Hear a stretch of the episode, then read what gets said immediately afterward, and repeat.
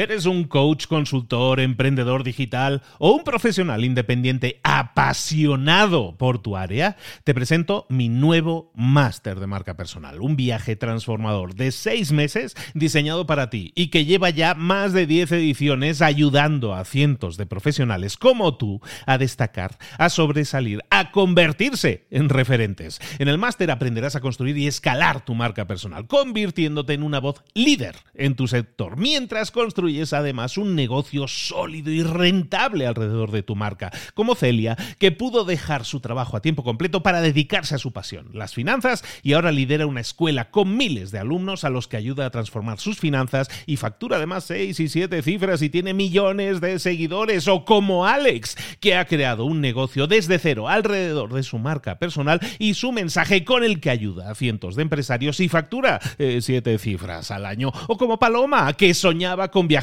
por el mundo y que ahora vive como nómada digital con cientos de miles de seguidores y más de 17.000 alumnos. Gracias al máster, su sueño pasó de ser una idea a una realidad rentable y reconocida. Este es el momento de que tú también dejes tu huella, de influir y de vivir por fin de tu pasión. Visita librosparaemprendedores.net barra marca y descubre muchas más historias de éxito de gente que confió en nuestro método. En junio comenzamos además la nueva generación y añadimos más novedades, más servicios y más soporte que nunca. Únete a la élite de profesionales que ya están cambiando sus vidas. ¿Estás listo? ¿Estás lista para desarrollar tu marca personal y ser nuestra próxima historia de éxito? Pues visita librosparaemprendedores.net barra marca y comencemos. Hola, hola, esto es Mentor 360. Toda esta semana vamos a estar hablando de cómo realizar trabajo remoto de forma exitosa y hoy vamos a ver los principales errores de un equipo remoto. ¡Comenzamos! Muy buenas a todos, soy Luis Ramos, esto es Mentor 360 acompañado de, lunes a viernes, siempre con cinco episodios en los cuales desarrollamos con un mentor toda la semana un determinado tema. Esta semana vamos a estar hablando de cómo tener un trabajo remoto de forma exitosa. ¿Por qué? Porque es el tema, es el tema del año. Pero si estamos trabajando de forma remota, llegó cierto virus, nos cambió la vida y estamos todos trabajando de forma remota y acostumbrándonos y viendo que tiene muchas cosas buenas, pero también a lo mejor muchísimas cosas malas. Hablar de trabajo remoto hoy en día es hablar de una realidad que ya forma parte de nuestras vidas y si queremos hacerlo de la forma adecuada, si queremos hacerlo de forma exitosa, está bien que nos dejemos guiar y aprendamos y evitemos errores y lo hagamos todo de la forma adecuada. Toda esta semana, por lo tanto, vamos a estar hablando de esto del trabajo remoto de forma exitosa y vamos a tener un mentor. En este caso, una mentora que nos va a estar acompañando toda la semana, con la cual vamos a estar viendo toda una serie de temas de lunes a viernes. No te lo puedes perder porque te va a servir para optimizarte, para sacarle mayor partido al trabajo remoto e incluso para ganar, para crecer, para tener muchísimo más éxito. Vamos a estar hablando con una especialista en trabajo remoto y en liderazgo digital. Tiene más de 17 años de experiencia en el mundo de los recursos humanos y va a estar liderando toda esta semana con nosotros, está aquí con nosotros y entra ya por la puerta grande Gabriela Ormeño. Gaby, ¿cómo estás, querida? ¿Qué tal, Luis? Un gusto realmente eh, iniciar este podcast este, esta semana con ustedes y también un honor estar en tu programa, el cual escucho desde los inicios y este, la verdad que es un honor ser parte de esta comunidad de Mentor 360 que me inspira e inspira a muchas personas. Muchísimas bueno, gracias. Además, este, para los que no me conocen mucho también, este, les quiero contar que yo soy parte de la camada la camada tuya de marca personal, de la primer camada. Entonces la generación 1, de la generación 1 de marca personal. Ya estamos terminando la 8 ahora, imagínate, ha pasado, ha pasado. la generación 1, sí. Sí, sí, Ha, pasado mucho tiempo. Y la verdad que para mí esto es este, un sueño y la verdad un orgullo y estoy muy, muy feliz de estar acá, aquí contigo. Estoy en Buenos Aires, Argentina. Hablo un poquito neutro, ¿no? Porque trabajo con muchos clientes en Hispanoamérica, así que me van a escuchar un poco con, el voz y, un poco con el, con el neutro. Estamos acostumbrados, estamos acostumbrados a, tener todos los acentos posibles y eso yo creo que es algo que nos enriquece a todos.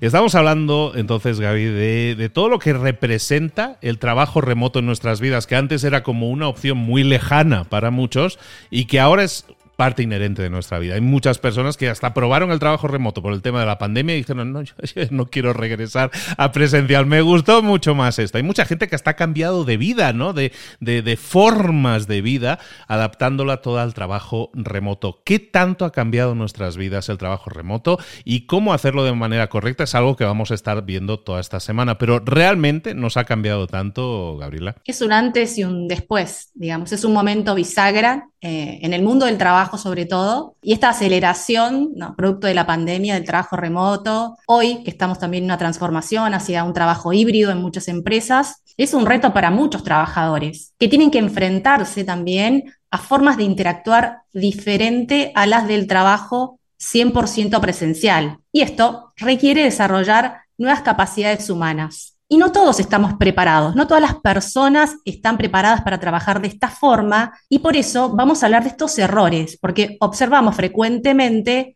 que las personas no están totalmente capacitadas en habilidades digitales para trabajar en entornos distribuidos. Además, tenemos que tener en cuenta que las personas que todavía no hayan pasado por este, estos tipos de trabajo, en algún momento van a llegar a tener compañeros remotos, compañeros híbridos, porque el mundo del trabajo cada vez va a estar mucho más globalizado. Entonces, sin más dilación, vamos con, el primer error para que puedan también potenciar el desarrollo profesional a nivel digital. El primero de los errores que cometen los colaboradores, como me gusta decir a mí, es, la, es ser un colaborador pasivo. Normalmente, eh, los colaboradores presenciales están muy acostumbrados a que vean a su líder, a que pase por el pasillo y les diga qué tienen que hacer, cuando nosotros planteamos esta misma actitud en el entorno digital, lo que estamos haciendo es bajar nuestras posibilidades de tener un crecimiento profesional. Tenemos que buscar activamente, cuando estamos trabajando en digital,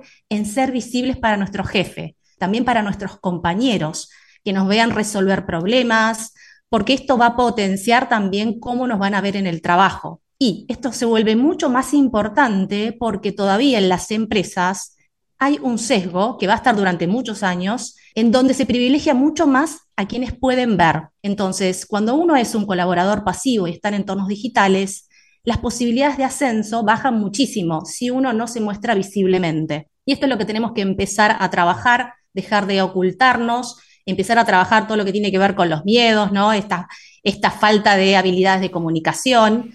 Y este es el primer error recurrente que tenemos que evitar. Si nos tenemos que mostrar mucho más. Y el error número dos tiene que ver con algo relacionado con el punto anterior, que es una buena comunicación, porque la comunicación pobre, donde uno solo se basa en el envío de correos electrónicos, donde un empleado solamente se basa en enviar emails porque se siente más cómodo, esto también reduce muchísimo las posibilidades de las personas de tener visibilidad y de desarrollarse profesionalmente. Mucha gente podrá decir, pero es mucho más práctico enviar un email, ¿sí? La verdad que me resuelve temas, eh, sigo con lo que tengo que hacer, pero solamente si nos basamos en la parte más operativa, vamos a estar reduciendo muchísimo la posibilidad de no solo ser visibles, sino de construir buenas relaciones adentro del trabajo. Inclusive, si solo nos eh, basamos en esta comunicación más asíncrona y más escrita, es muy probable que surjan malos entendidos debido a esta baja interacción cara a cara entre las personas y también eh, va a poder existir probablemente una mayor tensión dentro de los equipos al no poder verse y comunicarse de forma mucho más ágil, que es lo que produce la comunicación verbal y la comunicación visual. El contacto personal en entornos remotos tiene que ser intencional. Y aquí siempre hablamos de que la persona es la que tiene que estar generando estas situaciones, porque decimos que en remoto lo que no se diseña no sucede. Esta baja espontaneidad que tenemos en el trabajo digital la tenemos que trabajar muy intencionalmente. El otro error que tenemos, que es el error número tres, es que hoy aún las personas trabajan en espacios que no están realmente preparados para esta modalidad. Si piensan que es solo abrir la computadora y empezar a trabajar. Y muchas personas trabajan de forma remota y van descubriendo que en su entorno tienen un menor rendimiento y se preguntan, pero ¿cómo puede ser? si estoy en mi casa, si nadie me molesta, si no tengo a alguien que me interrumpe. Esto se debe a que a las personas cuando están aisladas se les dificulta muchísimo organizarse, también es muy posible que tiendan a desconcentrarse y esto hace que no logren rendir como quisieran, porque justamente no tienen un espacio para trabajar de forma enfocada. Entonces, las personas tienen que diseñar intencionalmente su ambiente de trabajo, ya que la falta de privacidad que muchas veces sucede cuando uno vive con alguien, cuando hay mucho ruido. Estos son factores que a, corto plazo ya empiezan a afectar el rendimiento y la productividad de los colaboradores. Una pregunta sobre esto. Cuando nosotros tenemos que diseñar de forma intencional nuestro espacio, estabas hablando, una cosa es el aislamiento acústico, ¿no? Que, que podamos buscar, que no se escuchan mis hijos, ¿no? Que están por ahí correteando. Bueno, lo puedo entender. Pero ¿qué más tenemos que tener en cuenta? ¿El fondo tiene que ser neutro? ¿O tenemos que tener... Yo tengo un mapa del mundo, lo tengo que cambiar. ¿Qué es lo que debería hacer yo para, para acondicionar de una mejor manera un espacio? ¿Cuál es una recomendación? Bueno, la primera recomendación es establecer como nuestra base operativa de trabajo. Ese lugar donde nos vamos a sentir cómodos y donde vamos a estar dispuestos a encender la cámara. Entonces, es importante que elijamos un lugar donde tengamos detrás un fondo liso. Si no tenemos un fondo liso, donde tengamos un lugar donde nos parezca agradable encender la cámara, que aprendamos a utilizar los fondos virtuales, a difuminar el fondo. Esto no siempre lo permiten todos los programas que tenemos para trabajar, esto depende de lo que la empresa nos provea, pero sí tenemos que elegir, aunque sea un pequeño rincón, donde nos sentamos cómodos encendiendo la cámara y esto no lo tenemos que modificar, porque va a ser, como digo, nuestra base de operaciones y también nuestro pequeño mundo de trabajo. También de esta forma vamos a lograr mantener el foco porque va a ser nuestro sector de trabajo. Bien, vamos a seguir ahora con el error número cuatro, que tiene que ver también con cómo nos administramos. Y acá vamos a hablar del tiempo, ¿sí? Un error frecuente es no administrar correctamente nuestro tiempo. Y los trabajadores tienen que hacer un trabajo mucho más enfocado, tienen que aprender a trabajar por resultados, tienen además mantenerse enfocado en las tareas y evitar hacer multitasking, ¿sí? Porque esta es una de las tendencias eh, que hoy todas las personas tienen que trabajar intencionalmente, no solo porque estamos bombardeados con muchísima información, sino porque también hoy la ansiedad, ¿no? Ese FOMO, ese miedo a perdernos algo, hace que todo el tiempo querramos estar mirando o el celular o quizás no lo estamos mirando, pero nos suena y enseguida vamos corriendo a ver qué sucede. Y esto justamente es lo que tenemos que evitar. Y tenemos que tener bien claro que si nosotros no mantenemos el foco, nosotros vamos a bajar muchísimo el rendimiento profesional. Y muchas personas tienen el ideal de que pueden manejar esta falta de concentración, pero realmente es un tema muy problemático que hoy las personas no pueden manejar. Y tener libertad y ser flexibles tiene un costo oculto, que es este costo de mantener la atención. Entonces, este es un error que tenemos que trabajar intencionalmente para que no, vuelva, eh, no se nos vuelva en contra en el trabajo diario. Otro error que también sucede muy frecuentemente es pensar que podemos hacer solos nuestro trabajo. Y el hecho de que uno no esté físicamente en el mismo espacio con nuestros compañeros, esto no significa que podamos hacer todo de forma independiente, sin contactarlos. Acá lo importante es tener en cuenta que hay una gran diferencia entre el trabajo remoto y el trabajo presencial. En el trabajo remoto es necesario colaborar de forma muy intencional con las otras personas, ponerse al día con los proyectos, tener reuniones frecuentes y programadas con los compañeros de equipo. Esto, si no está programado, lo que va a suceder es que nosotros no podamos cumplir con nuestros proyectos. Sabemos que si trabajamos en una organización es porque tenemos que cumplir en equipo los objetivos. Entonces, programar las comunicaciones con los compañeros de forma regular es importante, involucrar a todas las personas que trabajen con nosotros de forma digital y pedir ayuda cuando la necesitemos es muy importante. Y no esperar nunca a último momento cuando tengamos un problema para levantar la mano, porque probablemente ahí ya sea muy tarde para poder eh, no solo pedir ayuda, sino que las personas se van a dar cuenta que nosotros intentamos hacer solos nuestro trabajo.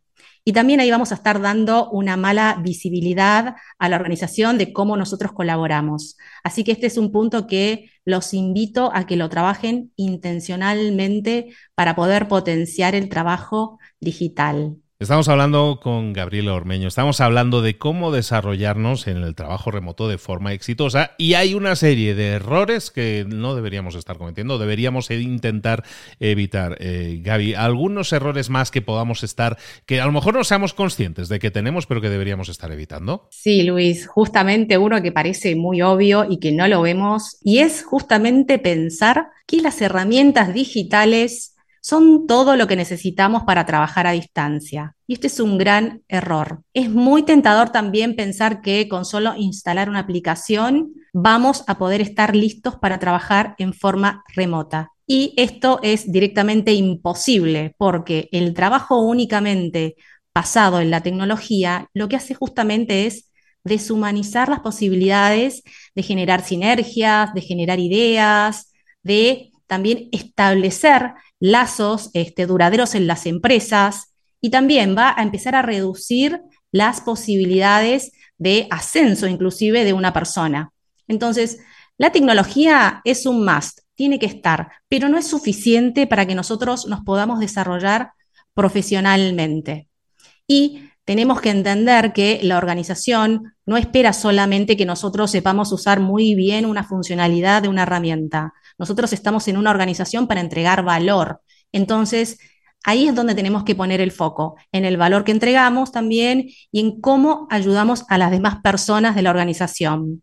Y finalmente vamos a hablar del último error, entre muchos otros, que me gustaría que se lleven de este primer episodio, que es tratar de compensar en exceso lo que hacemos para parecer productivos. ¿Y esto qué quiere decir? Esto es un poco un miedo interno que tienen las personas que saben que están trabajando a distancia, porque cuando no nos ven en la oficina, sabemos que es difícil mostrarnos a nuestro jefe para que ellos sepan que estamos siendo productivos. Entonces, si no nos ven en el escritorio, lo que hacen las personas que no están eh, capacitadas para trabajar en forma digital es que tienen una cultura de trabajo 24 por 7 y es muy probablemente que nadie les pida que trabajen tanto. Entonces, tratar de compensar el tiempo que nuestro jefe no nos ve con muchísimo trabajo para que sepa que estamos haciendo lo mejor que podemos, eso lo único que va a lograr es, primero, tener personas con eh, un bajo rendimiento a largo plazo, porque no se puede sostener un trabajo intenso por mucho tiempo, y esto se puede remediar. Lo que tenemos que hacer es establecer expectativas claras con nuestro líder, con nuestro equipo de trabajo y entender qué es lo que tenemos que entregar. Y si lo terminamos en menos tiempo, excelente. Será un buen momento para descansar y también para saber que sabemos hacer muy bien nuestro trabajo. Si queremos ayudar a otras personas, este va a ser un buen momento para socializar y para colaborar con otros. Pero no tratemos de compensar el tiempo que no nos ven entregando más trabajo probablemente esto también a largo plazo no juegue en contra. Así que bueno, Luis, estos son como los errores más importantes eh, que podemos contar en este tiempo eh, y que está bueno que los tengamos en cuenta porque muchas veces en esta vorágine del día a día no le prestamos atención. Y empezar dando pequeños pasos y pasando a la acción, como dices tú siempre, es lo que nos va a ayudar a mejorar las posibilidades de desarrollo profesional en entornos cada vez más digitales. Fíjate que está muy interesante todo este enfoque en el que vemos toda una serie de cosas que damos por supuestas que tenemos que realizar y no deberíamos estar haciendo estos errores. Muchos de ellos veo que están más orientados a un empleado, ¿no? Cómo un empleado puede desarrollarse mejor. Es cierto, o por lo menos es mi impresión, que el hecho de que el trabajo remoto se esté imponiendo o haya habido una gran invasión de trabajo remoto tiene también muchísimo que ver en, cómo debemos cambiar al líder, cómo el líder tiene que, ah, sobre todo por esto que estabas diciendo ahora, ¿no? Que en, un entorno físico, pues siempre hay mucha gente que está allí eh, de cuerpo presente, ¿no? Que se dice están allí simplemente por estar, para que se vea que están, ¿no? Y ahora a lo mejor no es tan necesario. Eso que puede decir, ay, es que así el jefe no me ve, en realidad puede ser mucho más óptimo porque a lo mejor puede hacer que trabajes menos horas o que estés presente menos horas, pero que tus resultados sean incluso mejores. Es decir, a donde voy es el hecho de que haya trabajo remoto, si un líder es capaz también de definir mejor los roles, las tareas y todo eso, puede hacer mucho más óptimos los resultados e incluso que mucha gente que antes hacía acto de presencia nada más, ahora pueda tener una mejor calidad de vida. Totalmente, Luis, totalmente alineada con lo que decís. De hecho, el rol del líder en las organizaciones es clave para que funcionen bien los equipos.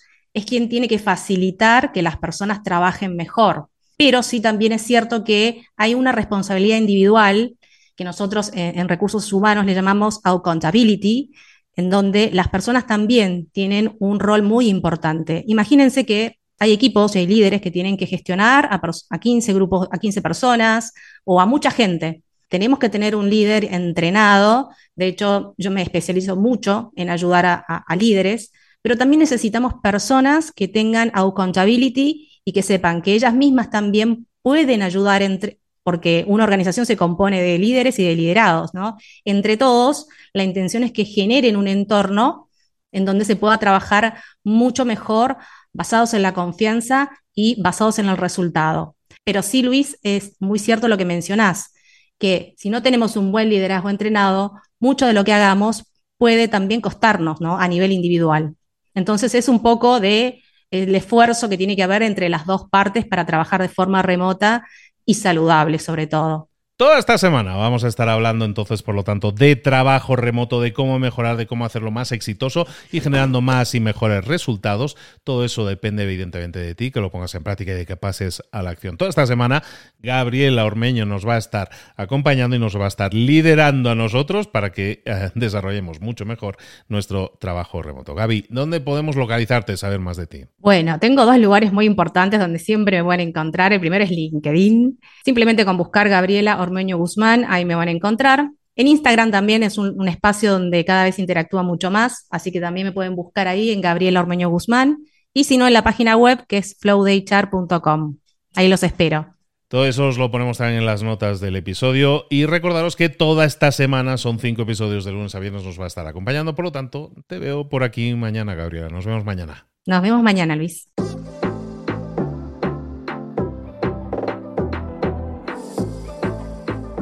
Y ahora pregúntate, ¿en qué quiero mejorar hoy? No intentes hacerlo todo de golpe, todo en un día. Piensa, ¿cuál es el primer paso que puedes dar ahora mismo? En este momento, quizás. A lo mejor te lleva dos minutos hacerlo. Si es así, ¿por qué no empezar a hacerlo ahora? ¿Por qué no empezar a hacerlo ya, en este momento? Ahora. Cierra los ojos. Respira hondo y repite, sé lo que tengo que hacer. Sé cuál es el siguiente paso. Voy a darlo en este momento. Piénsalo, siéntelo y hazlo.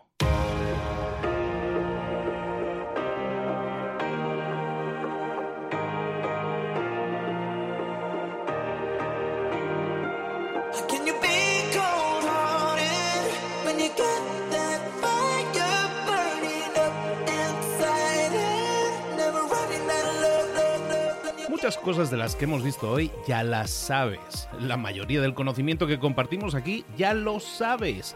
Sabemos lo que tenemos que hacer, sabemos lo que tenemos que evitar, lo que no tenemos que hacer, todo eso ya lo sabes. El único problema es que no lo ponemos en práctica, no pasamos a la acción y es ahí donde te necesito a ti y a tu compromiso.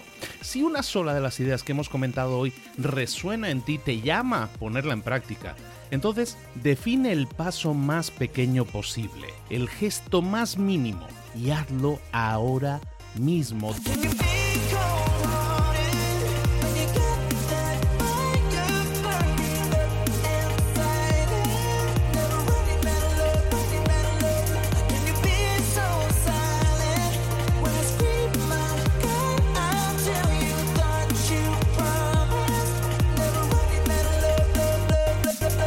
Hablo de crecimiento personal, pero también de crecimiento profesional. Expandir tu red de contactos, mejorar tus relaciones con los demás, aprender alguna cosa nueva, poner en práctica una pequeña técnica que te ayude.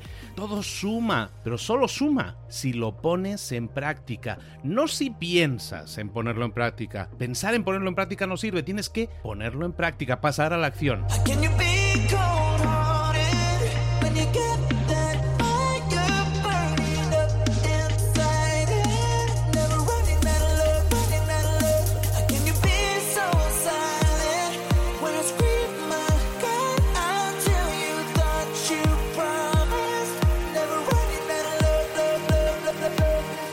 Acuérdate de este ingrediente secreto también. El ingrediente secreto es la actitud. Tu actitud. Tu actitud transmite.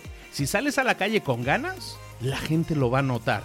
Si sales a la calle sin ganas, la gente también lo va a notar. El mundo está ahí fuera, te está esperando, por lo tanto sal ahí fuera, sal a la calle y sal con ganas, sal con actitud. No esperes a mañana, ya sabes lo que tienes que hacer y ya sabes que lo puedes hacer hoy. No veas pasar la vida, vive la vida. Tienes las mismas 24 horas que tienen los demás, haz que valgan la pena entrega en estas próximas 24 horas tu mejor versión.